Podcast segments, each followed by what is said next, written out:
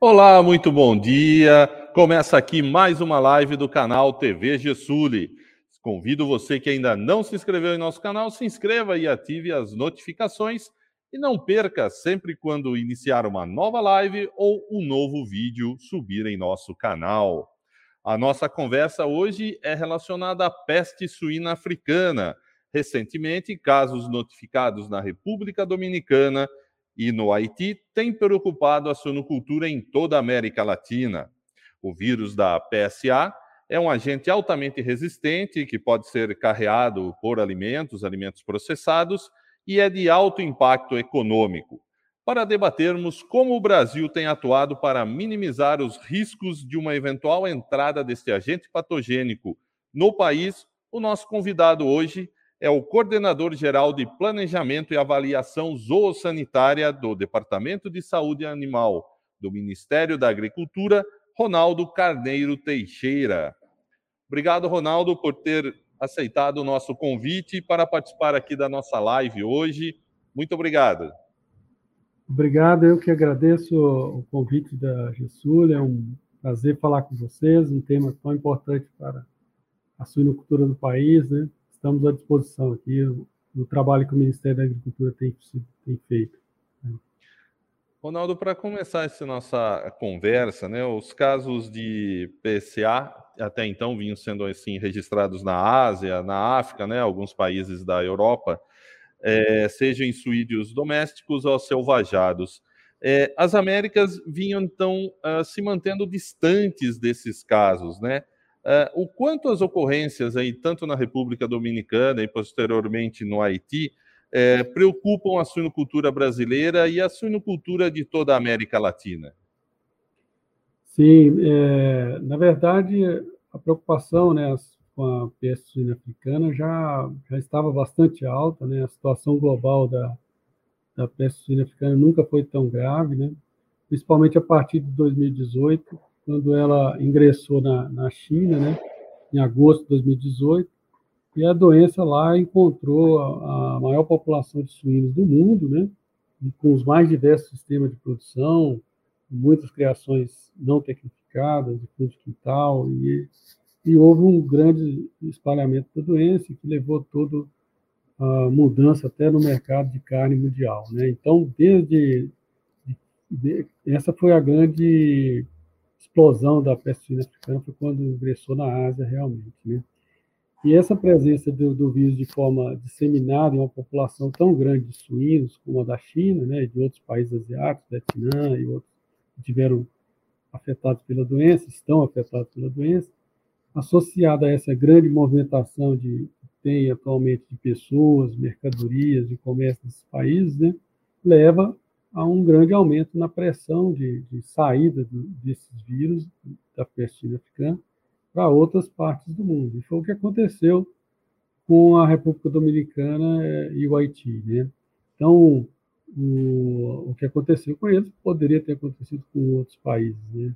E nenhum país é totalmente protegido e refratário. Então, o que, o que agrava para a gente é que agora a situação está mais perto, mas o, o risco já era bastante alto, né, com a ocorrência da doença na China e disseminada da forma como ela está. Hoje ela está mais de cinco, em cinco continentes e mais de 50 países. Então a situação mundial é muito grave. Né? A situação na República Dominicana aumenta ainda mais os riscos, né? porque é mais uma fonte de vírus, mais um, e aqui na região, e sempre há uma, uma movimentação maior de pessoas ali entre os países da região, isso aumenta o risco da PSA afetar outros países e se instalar na região. E, e, depois que ela se instala, é muito difícil de erradicar, como tem ocorrido em outras partes do mundo onde ela entrou. Né? Uhum. É, Ronaldo, o, casos como esse, né, no caso na República Dominicana, no Haiti, eh, exige uma articulação, né, não só dos países afetados, mas de todos os países que compõem é, essa região. É, como que o, o, Ministério da Agricultura aqui do Brasil tem atuado aí nesse processo de articulação com organismos de saúde internacional e os próprios ministérios da agricultura e seus departamentos específicos da região das Américas? É, eu acho que nunca tivemos tanta, tanta articulação entre os países né, e, e os organismos internacionais. Então, o MAPA tem participado ativamente de todas as iniciativas dos países e dos organismos internacionais no sentido de apoiar a República Dominicana e o Haiti e também de, de fortalecer as, as capacidades da região de, de, enfrentamento da doença e de evitar a disseminação da, dessa peste suína africana. Desde a primeira notificação né, na República Dominicana, o nosso diretor de, do Departamento de Saúde Animal já entrou em contato com a, com a chefe do Serviço Veterinário da República Dominicana, né, já para entender a situação e também oferecer total apoio do Brasil uh, e cooperação, né, oferecemos técnicos, inclusive, disponibilizamos para ir ao país para ajudar no, no enfrentamento da doença. Logo em seguida, a OIE e a FAO, né, que estão capitaneando esse processo de, de, de, articulação internacional, organizaram uma missão internacional, né, uma missão técnica lá, a República Dominicana e o Haiti, com a duração de três semanas, né, e nessa missão a OIE elegeu um técnico do Brasil como seu representante, né, o que, que muito é, um sinal de reconhecimento da do Serviço Veterinário do país, né, e que muito colaborou para o conhecimento da situação na, na República Dominicana e no Haiti. Além disso, nós temos né, mantido frequentes reuniões técnicas, né, fóruns aqui, no mínimo uma vez por semana, a gente tem uma reunião com os fóruns do, do Comitê Veterinário Permanente aqui do Mercosul, né, com a OIE das Américas, né, juntamente com a FAO, e com o IICA, né, que são uma agenda bastante intensa de tratativas em nível regional, que buscam coordenar uma, uma estratégia regional para fortalecer as capacidades de todos os países. Não adianta um país estar muito forte e o outro país da região estar fragilizado, que a doença pode entrar por ali, por, por essas brechas, né? E então essa essa coordenação regional está sendo muito importante. E isso tem se, sido trabalhado desde o nível técnico, né? Também nos níveis políticos, né? Os ministros da agricultura dos países da América, das Américas é, se reúnem, se reuniram recentemente, firmaram um acordo para desenvolver essas ações de forma coordenada né, no enfrentamento da peste africana e esperamos que essa mobilização toda reflita em ações efetivas que protejam os países dessa doença. É, é, Ronaldo, vamos eh, partindo assim, de um exemplo hipotético, mas o que representaria para o Brasil é, se o vírus da PCA eventualmente chegasse é, aqui na suinocultura brasileira, né? É, qual seria o impacto tanto para a suinocultura quanto para o próprio país? é, realmente os impactos seriam muito grandes. Né? É uma doença que, que, que, tem uma importância não só do ponto de vista epidemiológico, né, pelas, pelas perdas que ela causa de mortalidade, né, de suínos que são muito altas, mas ela gera um grande impacto na restrição ao comércio. Né? Nossa suinocultura hoje é a terceira do mundo, né? somos quatro maiores exportadores de carne suína, e essa, esse setor gera milhares de empregos, renda e divisas.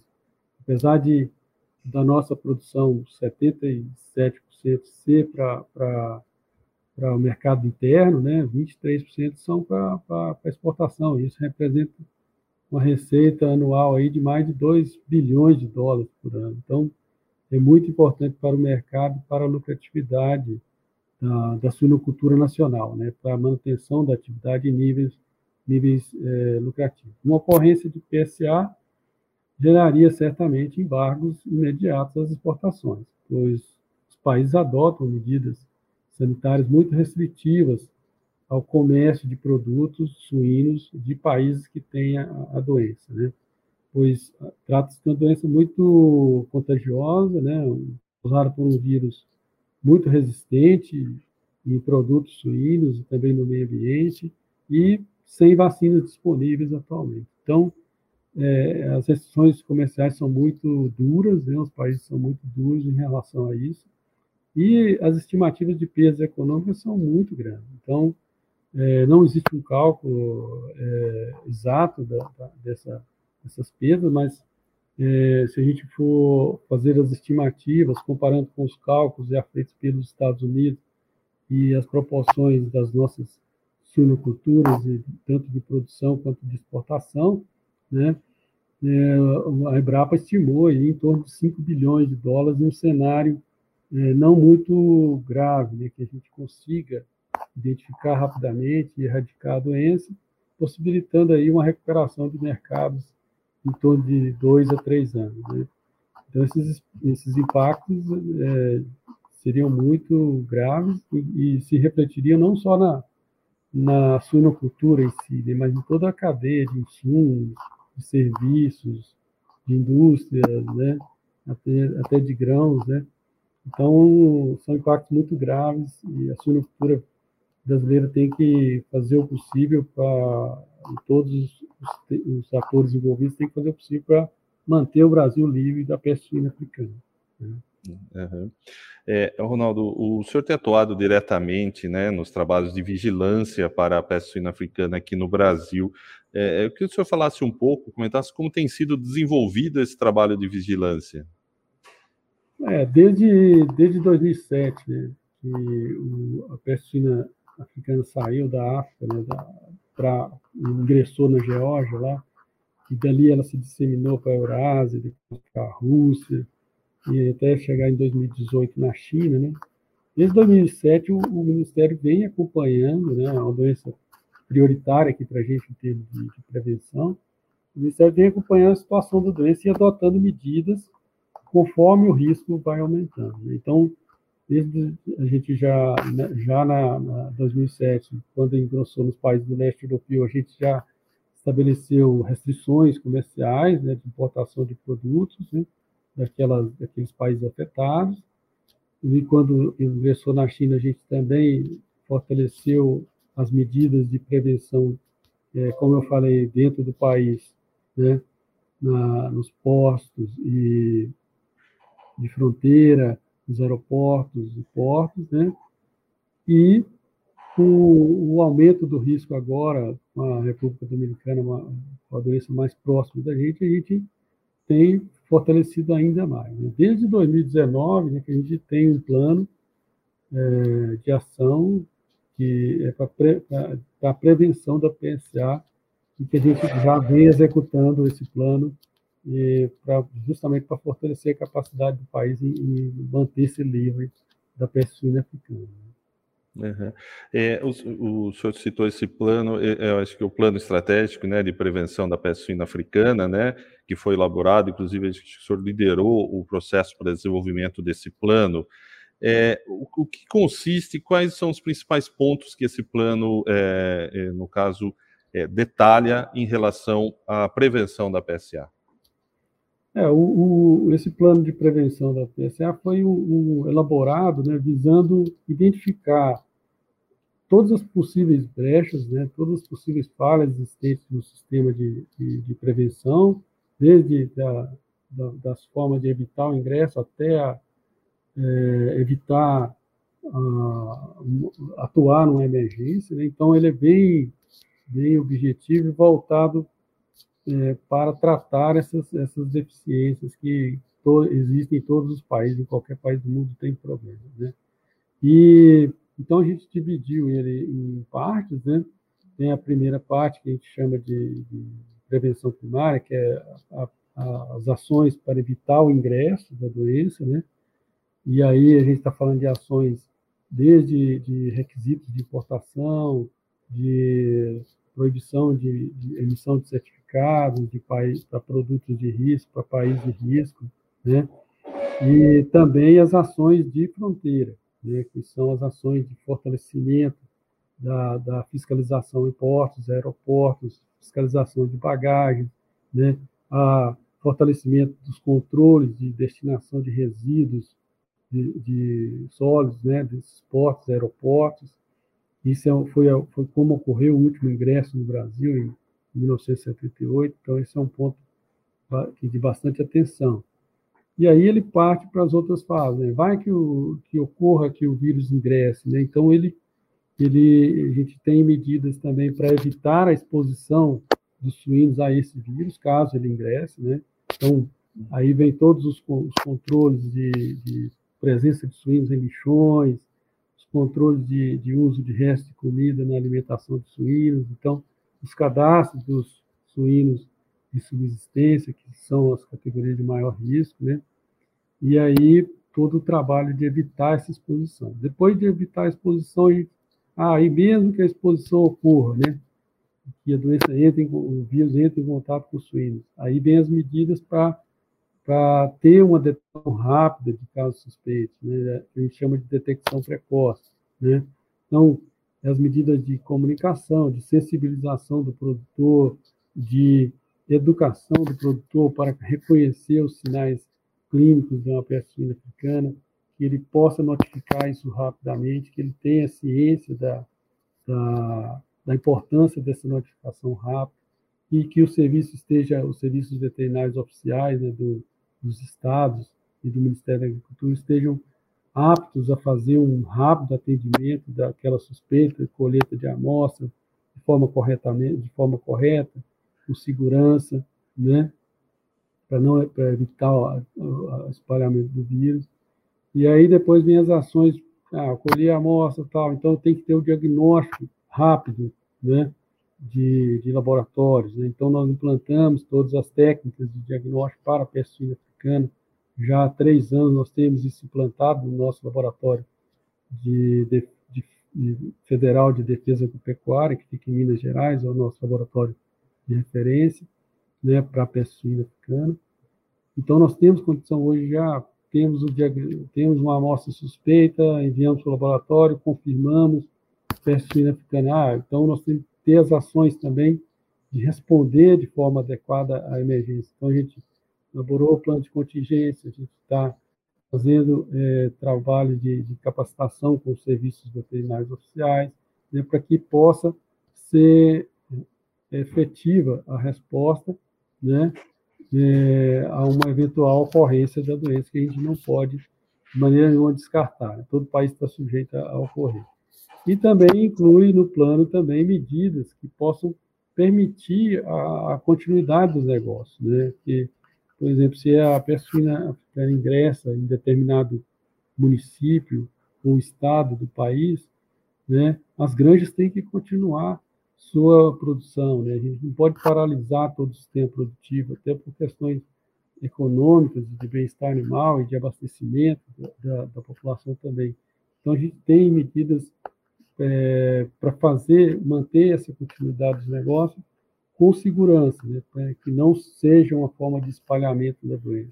Então, o, o plano também inclui essas ações. E estamos tentando também negociar com os países, né, para que, no caso de uma ocorrência, as exportações não sejam totalmente é, suspensas. Né? É, é, importante que a gente possa apresentar. O, o, Brasil é um país muito grande, então a gente tem que ter estratégia de, de regionalizar essa doença, né? Que a gente chama de zonificação, né? para poder garantir para os parceiros comerciais que a doença não está presente no restante do país e aí poder continuar as exportações. Mas isso depende muito de, de aceitação dos países, né? então é um, é um processo é, difícil e, e, demorado que a gente vem tentando fazer para que é, os impactos, caso ela ocorra, sejam menores. Né? Então é um, uma série de medidas. Uhum. É, Ronaldo, o, existe já também um plano de contenção, né? Se tiver uma dentro desse todo esse plano estratégico, a, a questão de um plano de contingenciamento, né? Tudo isso está estipulado nesse plano?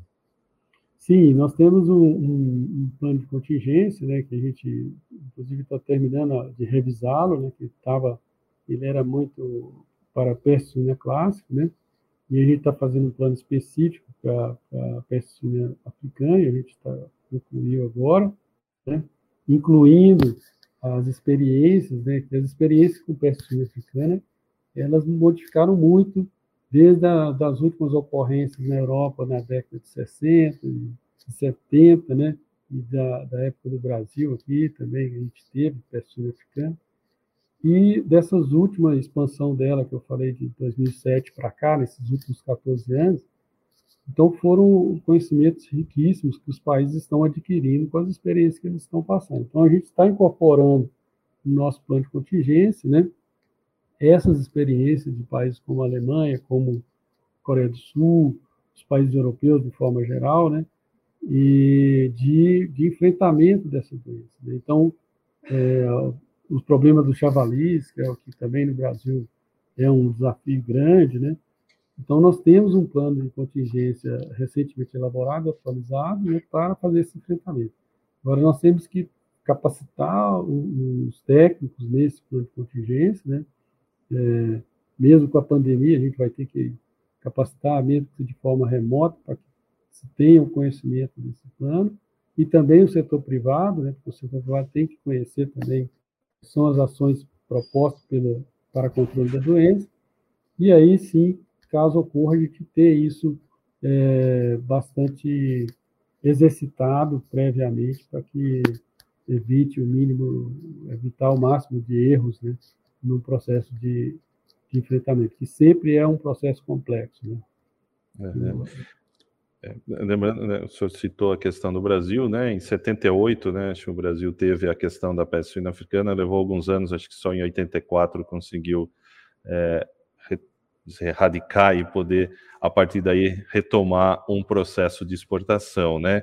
É, no caso, o senhor citou dessa questão é, de zonificação e tudo mais.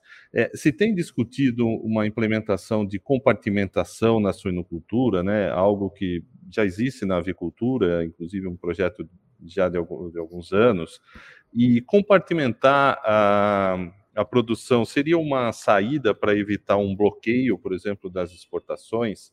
É, aproveitando, talvez o senhor explicar um pouco o conceito de compartimento para quem está nos acompanhando, às vezes a pessoa pode não ter o, o domínio desse conceito também. É, a compartimentação é, é uma, é uma estratégia né, para, para manter o comércio e, ou mesmo permitir uma recuperação do comércio, uma recuperação mais rápida do comércio com os países importadores em caso de ocorrência de uma doença como a peste africana. Hoje a gente já tem compartimentos de aves, né, principalmente pensando em influenza aviária, doença de Newcastle, né, para proteger esse, essas exportações, principalmente de genética de aves e tal. Então, o conceito de compartimento ele, ele é um pouco diferente do conceito de zona, de zonificação que eu falei anteriormente. No conceito de zonificação, você é, utiliza do espaço geográfico, né, de um estado, ou de um município, ou de um grupo de municípios. Então, se você delimita uma área geográfica, né, que estaria infectada, por exemplo, na pior das hipóteses, é a peste suína africana, né? E o restante, como acontece hoje com a, com a peste suína clássica, né? nós temos 82, mais de 50% do país livre de peste suína clássica, mas nós temos uma zona ainda infectada com peste suína clássica. Então, a zonificação, ela trabalha com área, né?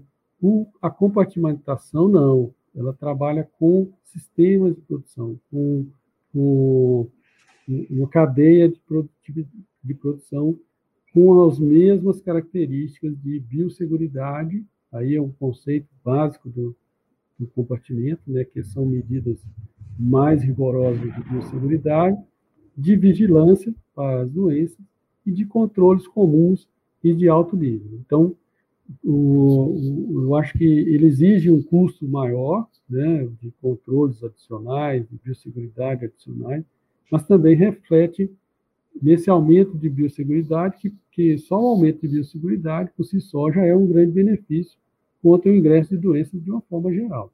Né? O que acontece na compartimentação, né, que é diferente um pouco da zonificação, é que a compartimentação ela ainda depende de reconhecimento e aceitação por parte dos parceiros comerciais. Né? Então, não quer dizer que se eu fiz um compartimento livre de, de PSA, por exemplo, automaticamente eu vou conseguir manter a exportação da, daquele compartimento. Isso tem que ser negociado, né? Não é uma coisa automática. Isso tem que ser negociado com os parceiros comerciais, de preferência previamente, é, antes de ocorrer uma, uma, doença, né?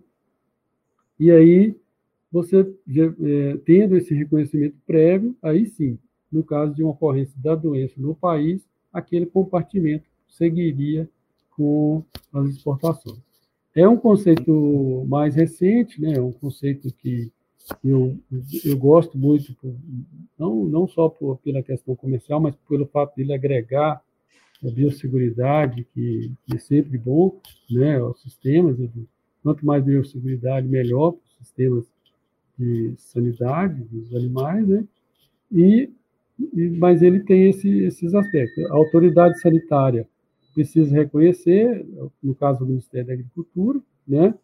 E o Ministério da Agricultura reconhecendo, os parceiros comerciais também têm que reconhecer. Então, é uma estratégia que tem que ser pensada bem antes e, de, de preferência, nos tempos de paz que a gente fala, né? para que quando Sim. chegar uma ocorrência você já tenha isso negociado.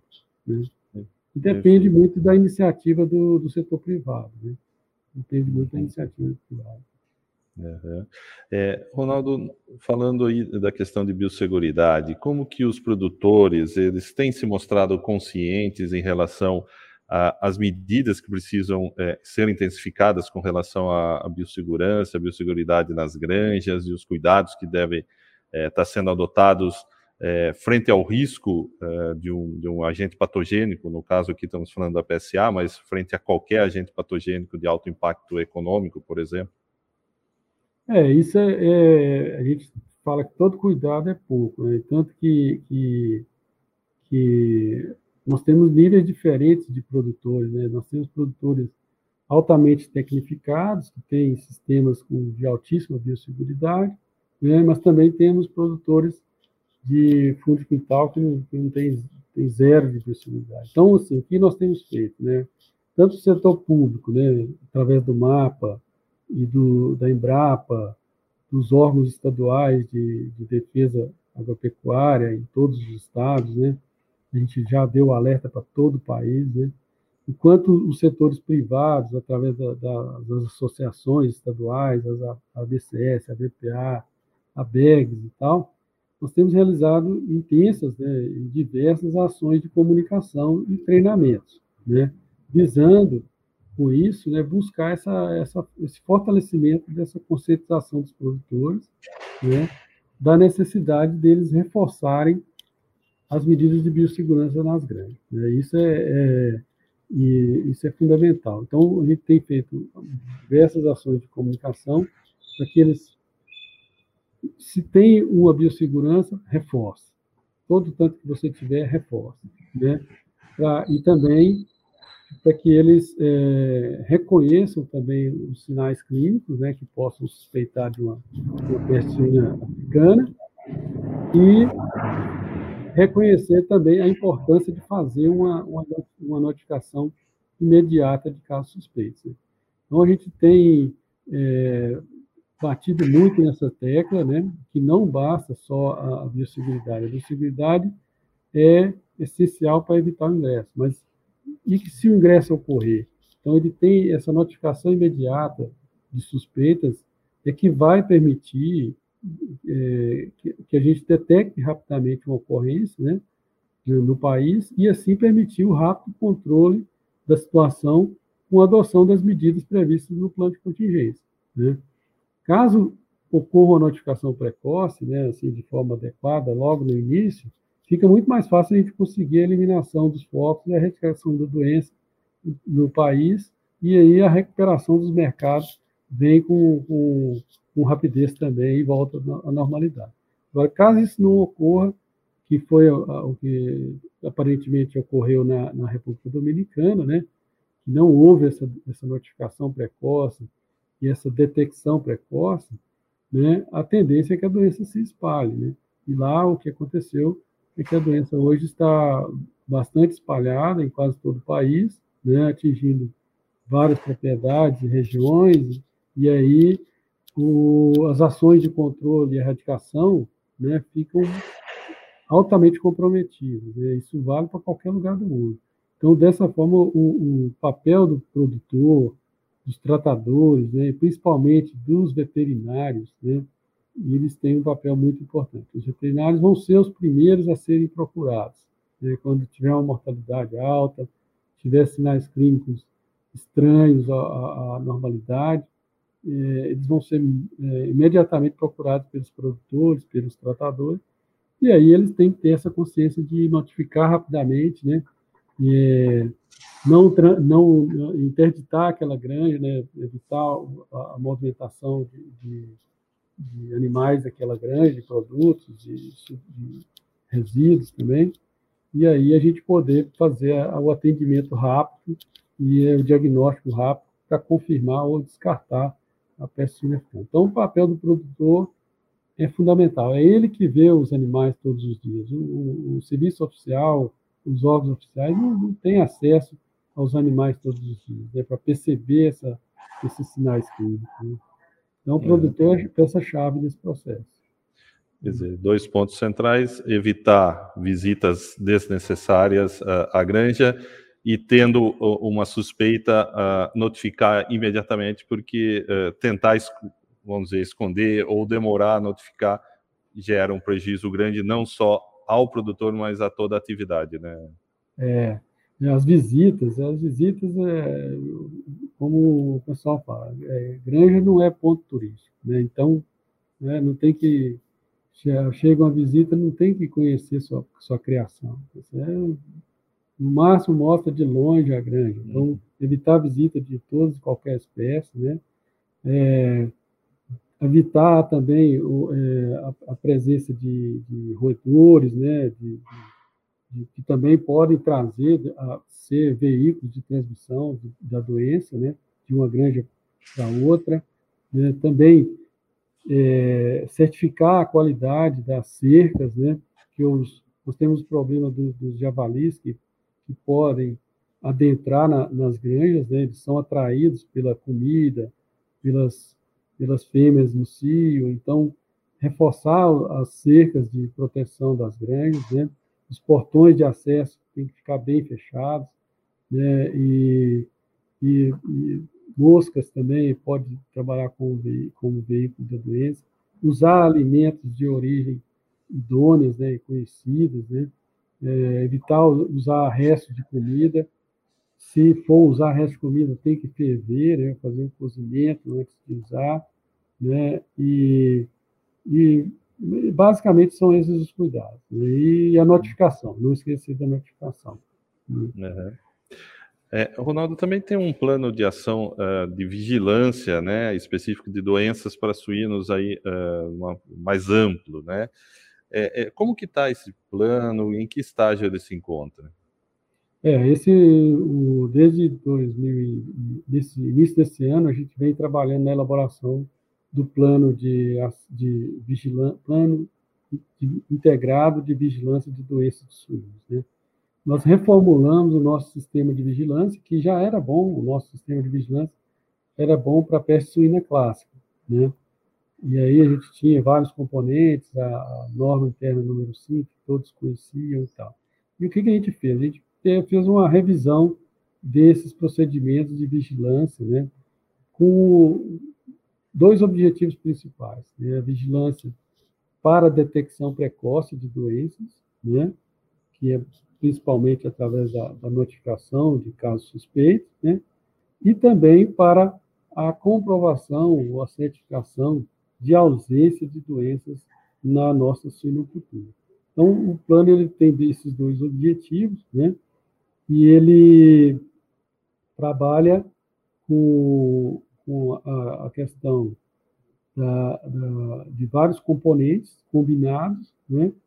Que incluem, por exemplo, é, amostragem de, de, soro, né, de sangue dos, dos, dos suínos, tanto de estabelecimentos de criação tecnificada, né, de, tanto de estabelecimentos de criação não tecnificada, e aí é um, esse plano incorpora conceitos mais modernos de, de vigilância baseada em risco, né?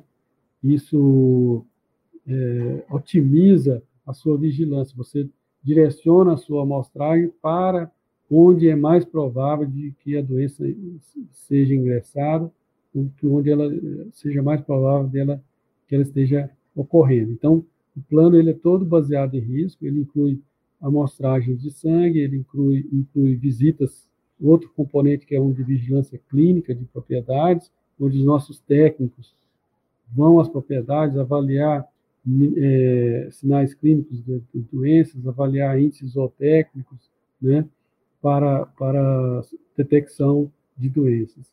E inclui também a vigilância de, de, de suínos acelvajados, né, que é, que é em parceria com os, com os controladores, né, que tem que coletar amostras, é importante que eles, eles forneçam amostras para a gente poder detectar que tipo de doenças esses animais estão, é, estão circulando dentro dessa, dessas categorias de animais.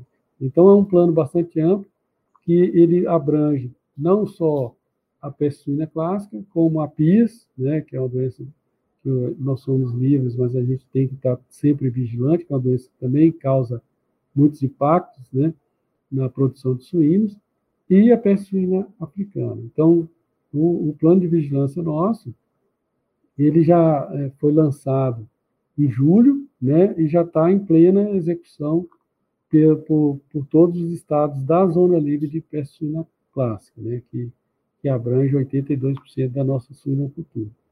Uhum. Então, está bem, está tá indo bem, o pessoal gostou bastante, nós tiramos alguns componentes, tiramos um componente de, de, de coleta de amostras em frigorífico, né, que a gente tinha pouco controle sobre esse, sobre esse componente, e transferimos essas coletas de amostra para as propriedades, como uma forma de, do, do serviço estar em contato com os produtores, né, levando informações, conhecendo os problemas sanitários, né, fazendo educação sanitária e, principalmente, tendo uma visão mais é, baseada em risco e mais aproximada do problema, de, vendo de perto os animais. Então, é um plano bem.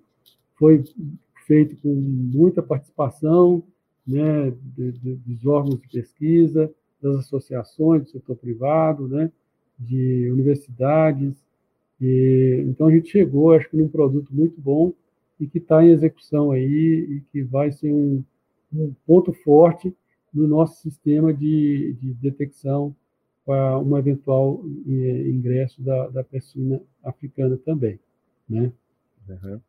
É, Ronaldo, eu queria mudar um pouco o foco, falar um pouco uh, de peste suína clássica, é, mas eu vou aproveitar também que tem uma pergunta aqui do Marcelo José Milagres de Almeida, né? Ele está perguntando com relação se o estado de Santa Catarina é reconhecido como livre, se só o estado de Santa Catarina é reconhecido como livre, inicialmente depois peste suína clássica, sem vacinação, mas depois ele corrigiu para a PSA. Uh, eu acho que seria interessante, talvez a gente, é, né, você explicar uh, essa diferença, né? Nós temos a questão da peste suína clássica com a parte do território, uh, tem a questão da peste suína africana e tem o reconhecimento da própria questão da febre aftosa sem vacinação, né? Com os estados, pudesse uhum. talvez uh, pontuar esses três sim, sim. Uh, situações. É, o pessoal confunde muito às vezes, né? É, é, muito complexo mesmo, é um assunto difícil, né? Então, primeira coisa, peste suína africana. Peste suína africana, o Brasil inteiro é livre. Né? Hoje nós não temos peste suína africana. Nós estamos lutando, né, todo esse esforço que está sendo feito, é para mantermos o país livre por muitos e muitos anos e, e assim a gente espera manter. Né? Então, a peste suína africana nós somos livres.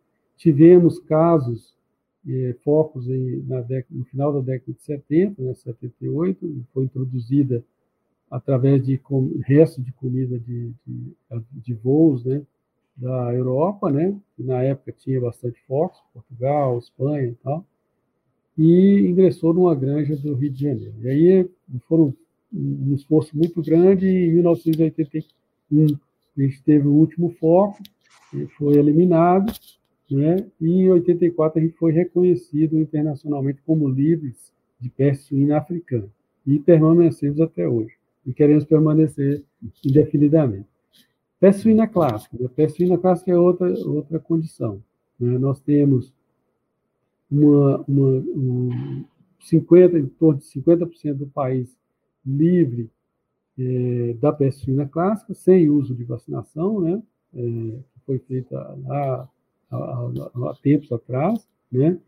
E no, dentro dessa, dessa nossa chamada zona livre, nós temos algumas subdivisões. Nós temos a primeira zona livre que a gente reconheceu contra é, para a peste suína clássica, foi os estados de Rio Grande do Sul e Santa Catarina. Então, eles constituem essa primeira zona, né? Zona livre de PS, PSC. Depois, em 2000, isso foi em 2015, Rio Grande do Sul e Santa Catarina. Em 2016, a gente reconheceu o, o mais, mais os estados, as, do, pegando do Paraná até a Bahia, Sergipe, Tocantins, é, Mato Grosso, Rondônia, Acre, para baixo. Né? Então, nós fizemos uma grande expansão da zona livre de peste suína clássica em 2016. E o ano, esse ano, né, em 2021, nós separamos o estado do Paraná, né, desse grande bloco que a gente reconheceu em 2016, a gente separou a zona, o, estado do Paraná como uma zona livre específica de suína clássica, aproveitando o reconhecimento do Paraná como zona livre de suína, não, como zona livre de febre aftosa sem vacinação. Então, nós conjugamos os dois reconhecimentos, né? É, como o Paraná já fez todo um trabalho de divisão é, de, das divisas, né? controle com postos de fiscalização para a febre aftosa, a gente é, separou também para a peste suína clássica. E aí nós temos a situação da febre aftosa, que é mais conhecida do pessoal. Né? A febre aftosa, nós temos todo o país livre de febre aftosa, primeira coisa. Foi um grande, grande feito do, tanto do setor oficial quanto do setor privado brasileiro. Né? Conseguimos tornar o Brasil inteiro livre de febre aftosa. E dentro desse, desse país nós temos zonas livres com o uso da vacinação e zonas livres sem o uso da vacinação. Né? Santa Catarina foi, foi, o primeiro estado né, reconhecido é, como zona livre de febre aftosa sem vacinação. Desde 2007, Santa Catarina está reconhecido como o, o estado livre sem vacinação de febre aftosa. Esse ano, a gente conseguiu reconhecer mais outras zonas é, livres sem vacinação. É o caso do Paraná, né, que foi reconhecido como zona livre sem vacinação. O Rio Grande do Sul também foi reconhecido como zona livre sem vacinação. E os estados de Rondônia, os estados que a gente chama de Bloco 1, que inclui o estado de Acre, estado de Rondônia e uma parte do sul do estado do Amazonas e, um, um, uma pequena tira na divisa de, do estado do Mato Grosso com Rondônia. Então, nós temos, e ainda o restante do país permanece como livre com vacinação para febre aftosa. Né? E nós temos um plano estratégico em andamento para febre aftosa, né, que visa expandir gradativamente né, as zonas livres sem vacinação para futuramente tornar o país inteiro livre sem vacinação. Né? Uhum. Ok. É, no caso da. É, só lembrando, né, no caso da febre aftosa, embora a vacinação esteja em bovino, né, é, ela traz impacto em suíno porque animais é, com casco fendido podem também é, contrair. Para o mercado externo, casos de febre aftosa afetam atividades como a suinocultura também, né? Sim, diretamente. É, Todos os certificados de exportação acordados para carne suína, a primeira requisito é que seja livre de febre aftosa. E alguns países exigem que sejam livres sem vacinação. Uhum. Perfeito. Uh, no caso da peste suína clássica, é, existe um projeto piloto que está sendo desenvolvido uh, em Alagoas é, de vacinação dos animais, né? É, queria que o senhor comentasse um pouco como está sendo desenvolvido esse projeto, né? Que acho que tem participação do Ministério e outras entidades também. Sim, o, o desafio do Brasil, né, em relação à peste suína clássica, é muito grande. Né? Nós temos cerca de 50% do território ainda sem o reconhecimento como livre de, de peste suína clássica. E nós precisamos é, evoluir nessa condição. Não, não podemos, um país do porte do Brasil, da importância que o Brasil tem no mercado internacional, né, ficar com uma zona infectada de peste suína clássica é, por muito tempo. Isso coloca em risco a nossa zona livre de peste suína clássica, né, que, é, que é onde está Santa Catarina, Rio Grande do Sul, que, Santa Catarina que é o maior exportador, Rio Grande do Sul, Paraná, todos os estados de, de, de mais é, industrial e, e tecnificada estão nesse na zona livre. Porém, nós ainda temos aí cerca de 20% dos nossos suínos fora da zona livre. Então, nós precisamos erradicar essa, essa peste suína clássica do país inteiro. E aí, para isso, nós criamos né, um, um, plano Brasil Livre de PSC, né, lá em 2019, né, que a gente é, desenvolveu esse plano, para que gradativamente a gente consiga evoluir nesse sentido. Né? Como parte desse plano, nós temos várias ações em andamento. Né? Nós estamos fortalecendo os serviços veterinários da região, né? do norte, nordeste, que são é, estados que têm é, desafios epidemiológicos muito grandes, porque as criações, a maioria são de, de, de não tecnificadas, de fundo quintal, sem biosseguridade, e sem o interesse econômico exportação, de exportação, como tem no, na zona livre, né? Então, isso dificulta bastante o trabalho. Então, nós temos que fortalecer o serviço dessa região, né? Nós temos que promover o cadastramento e uma caracterização do sistema produtivo para que a gente possa atuar, né? Nós estamos agora com, com três estudos é, sorológicos, né, soroepidemiológicos, em Roraima, Amazonas e Pará, para a gente conhecer melhor a situação epidemiológica da peste suína clássica nessas regiões. Né?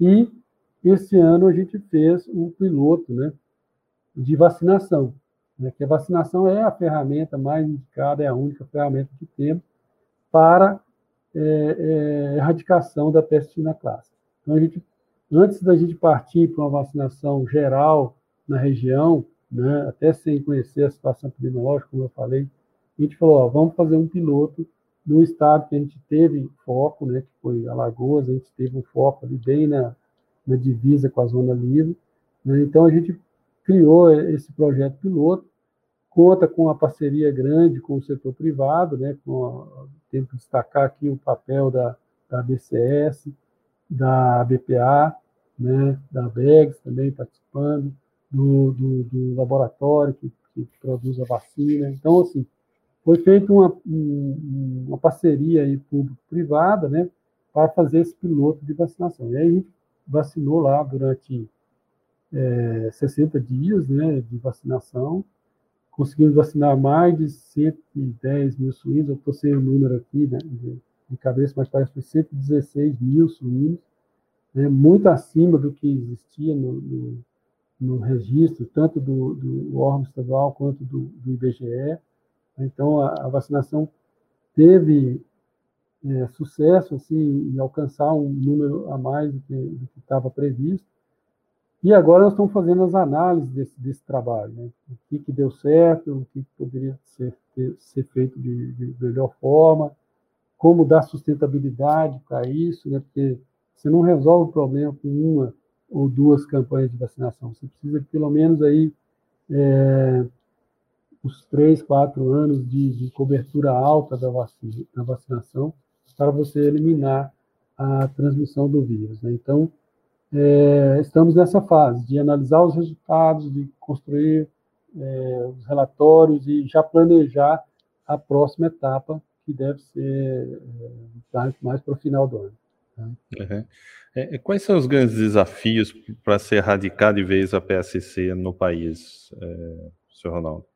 É, eu costumo dizer que esse programa de PSC na zona não livre é um dos maiores desafios sanitários do, da, da, da, história da saúde animal do Brasil. Por isso, né, por, por estarmos lidando ali com sistemas produtivos muito precários, né, com sistemas de comercialização muito precários, baseados em feiras, né, em, em, com controle de, dessa movimentação difícil né, de, de fazer, são pequenos produtores que vendem para marchantes que compram esses animais nas propriedades e revendem em feiras e, e tem abate clandestino. Então, é uma realidade difícil de se trabalhar, mas também temos lá também granjas tecnificadas de alta tecnologia, então é importante proteger esse sistema de produção, né? Então, o que a gente precisa? Precisa estruturar, como eu falei, conhecer a realidade produtiva, saber onde estão essas criações, para a gente poder ter estratégias técnicas bem definidas, né? É, para ter, por exemplo, uma vacinação bem coordenada, a gente precisa saber qual é a população alta, né? onde estão esses fundos, qual que a gente, o que, que a gente considera um índice bom de vacinação, se a gente não tem um conhecimento bom da população. Então, a gente está nessa fase de construir esses, esses viabilizar esse plano. Né? Então, precisa, logicamente, de sustentação financeira, né? é um plano caro, é um trabalho que vai exigir parceria público-privada, né? inclusive do, da, dos estados da zona livre, é indispensável. Como eu falei, não dá para a gente ficar é, preocupado com a peste suína, desculpa, somente com a peste suína africana, sendo que a gente tem uma peste suína clássica que os impactos comerciais são muito parecidos, né?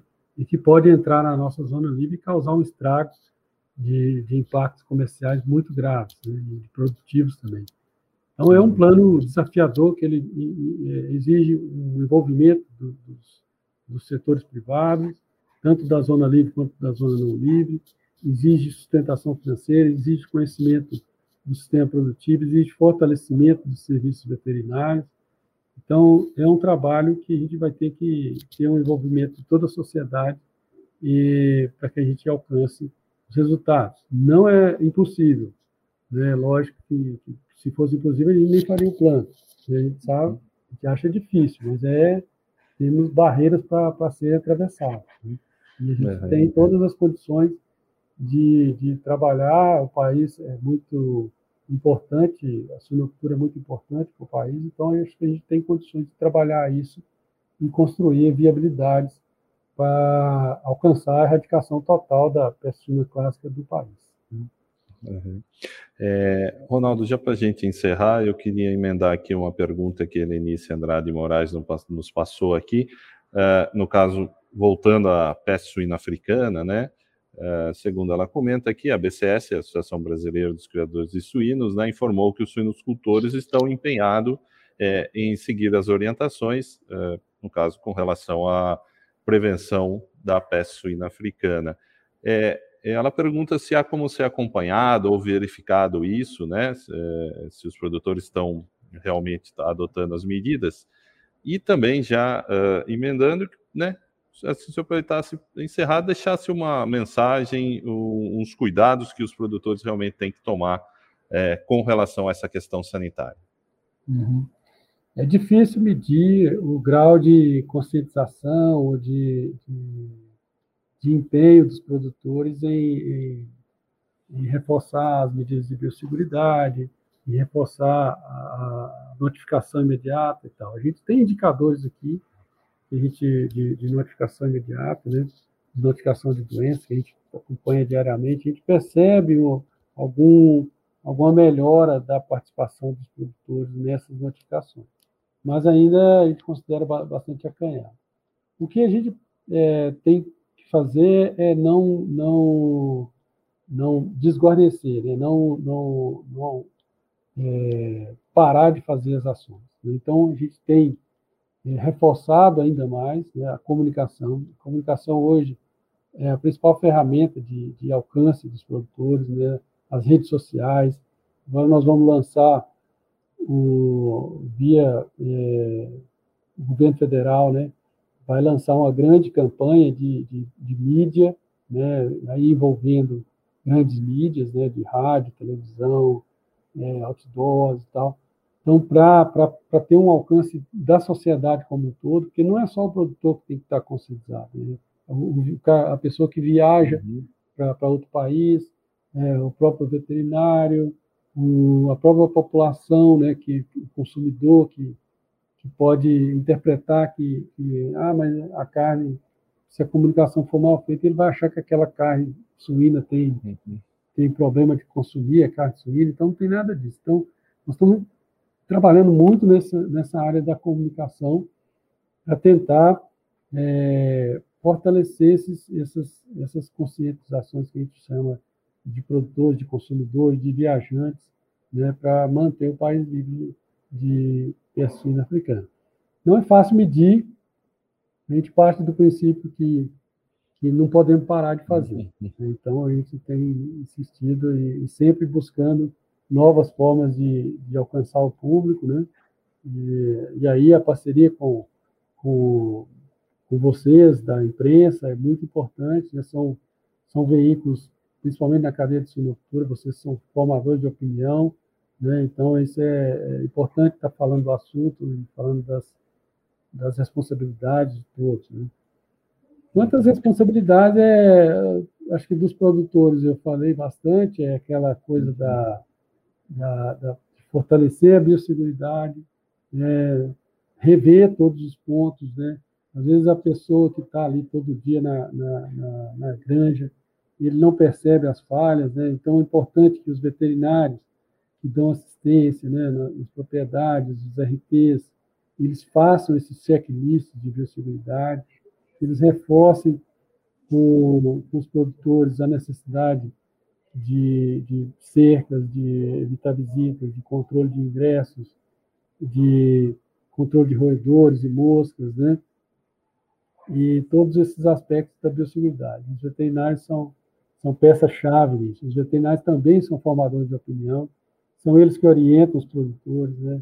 são eles que são procurados para resolver problemas sanitários, eles vão saber, primeiramente, a primeira, de primeira mão, da ocorrência de casos suspeitos, eles têm que notificar imediatamente para a gente, né?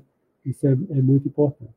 E a parte dos viajantes, né? os viajantes, todo mundo que vai viajar, né? às vezes a pessoa é, está ligado à suinocultura, ou é um produtor, ou é um técnico, aí ele vai viajar, ele vai, ah, eu queria ver como é que funciona uma granja aqui nesse país. Não, não é hora de fazer visita em grande, não é hora de fazer turismo de suinocultura. Né? É, é, o momento agora é de, de evitar esse tipo de, de, contato, né? os viajantes não trazerem produtos. Né? Essa é a principal via de ingresso da peste suína africana nos países. Em todos os países, é, é, quem faz esse, esse, essa, essa, viagem do vírus de um país para o outro, né, é realmente os restos de alimentos. As pessoas têm um grande hábito de trazer alimentos na bagagem, né, seja para presentear um parente ou para fazer bonito para os amigos, tem aquela coisa de trazer um presunto, trazer um, não é hora, não é hora. Né? Então, o Ministério da Agricultura está com a fiscalização reforçada, além dela correr o risco de perder o produto né, na fiscalização, vai, vai ter um prejuízo ali, vai perder mesmo. Então, já está proibido a, a, ingresso de qualquer produto suíno né, nas bagagens. Então, evitar, evitar trazer produtos, evitar fazer caçadas que, de suínos selvagens né, em outros países, evitar criações, eh, visitar criações de suíno. Então, é, são recomendações que a gente está batendo muito é, para reforçar cada dia mais, para manter o país, como eu falei, livre da doença. Então, todos têm papel essencial no processo. Não é só é, atribuição do governo, não é só atribuição do suinocultor tecnificado, não é só é, atribuição das associações. Então, é um, um processo que envolve vários atores e todos têm que estar conscientes do seu papel e fazer a sua parte. Né? Não, existe, não existe país nenhum que está inteiramente é, livre da possibilidade de ingresso. Então, o que a gente faz são mitigar, mitigar, mitigar, mitigar as medidas é, de risco, né, de mitigação de risco, para que se reduza ao máximo o risco de, de ocorrência da doença. Né? Uhum. Perfeito, acho que é, é a consciência aí de todo mundo, os cuidados com biossegurança, não visita, não deixar visitas desnecessárias à granja. Então, acho que são todas medidas aí que todo mundo, todo setor tem que estar atento e estar se conscientizando. Eu gostaria imensamente assim de agradecer ao coordenador geral de planejamento e avaliação zoo, uh, zoosanitária do Ministério da Agricultura, Ronaldo Carneiro Teixeira, por participar aqui conosco dessa live, passar essas informações importantes e orientações é, para todo suinocultor, para todas as pessoas ligadas à cadeia produtiva de suínos. Ronaldo, muito obrigado aí da participação. Eu que agradeço, em nome aqui do Departamento de Saúde Animal, do nosso diretor, Geraldo Moraes, né, e toda a equipe aqui do departamento. Estamos trabalhando com o máximo de empenho possível, né? Temos limitações, é lógico, né, de recursos, de pessoal, de, de todo, é, para fazer o, o, o, trabalho, mas a gente está se esforçando ao máximo, né, em todos os pontos que o Ministério da Agricultura está, os órgãos estaduais também têm, têm feito grandes esforços, né, a gente tem pedido cada vez mais esforços, né, tendo buscado cada vez mais recursos e tal, para poder fazer esse trabalho tão importante para o país. Né? Eu agradeço a oportunidade e ficamos à disposição. Sempre que for necessário, seremos, teremos o prazer em atender. Perfeito, agradeço também a todos que nos acompanharam nessa live e lembrando sempre que se você ainda não se inscreveu no nosso canal, se inscreva e ative a notificação para sempre acompanhar todas as lives e os novos vídeos que sobem no canal TV Gessuli com trabalhos técnicos de Charlize Rocha e Viviane Camões, encerramos aqui a nossa live hoje. Muito obrigado, até a próxima. Tchau.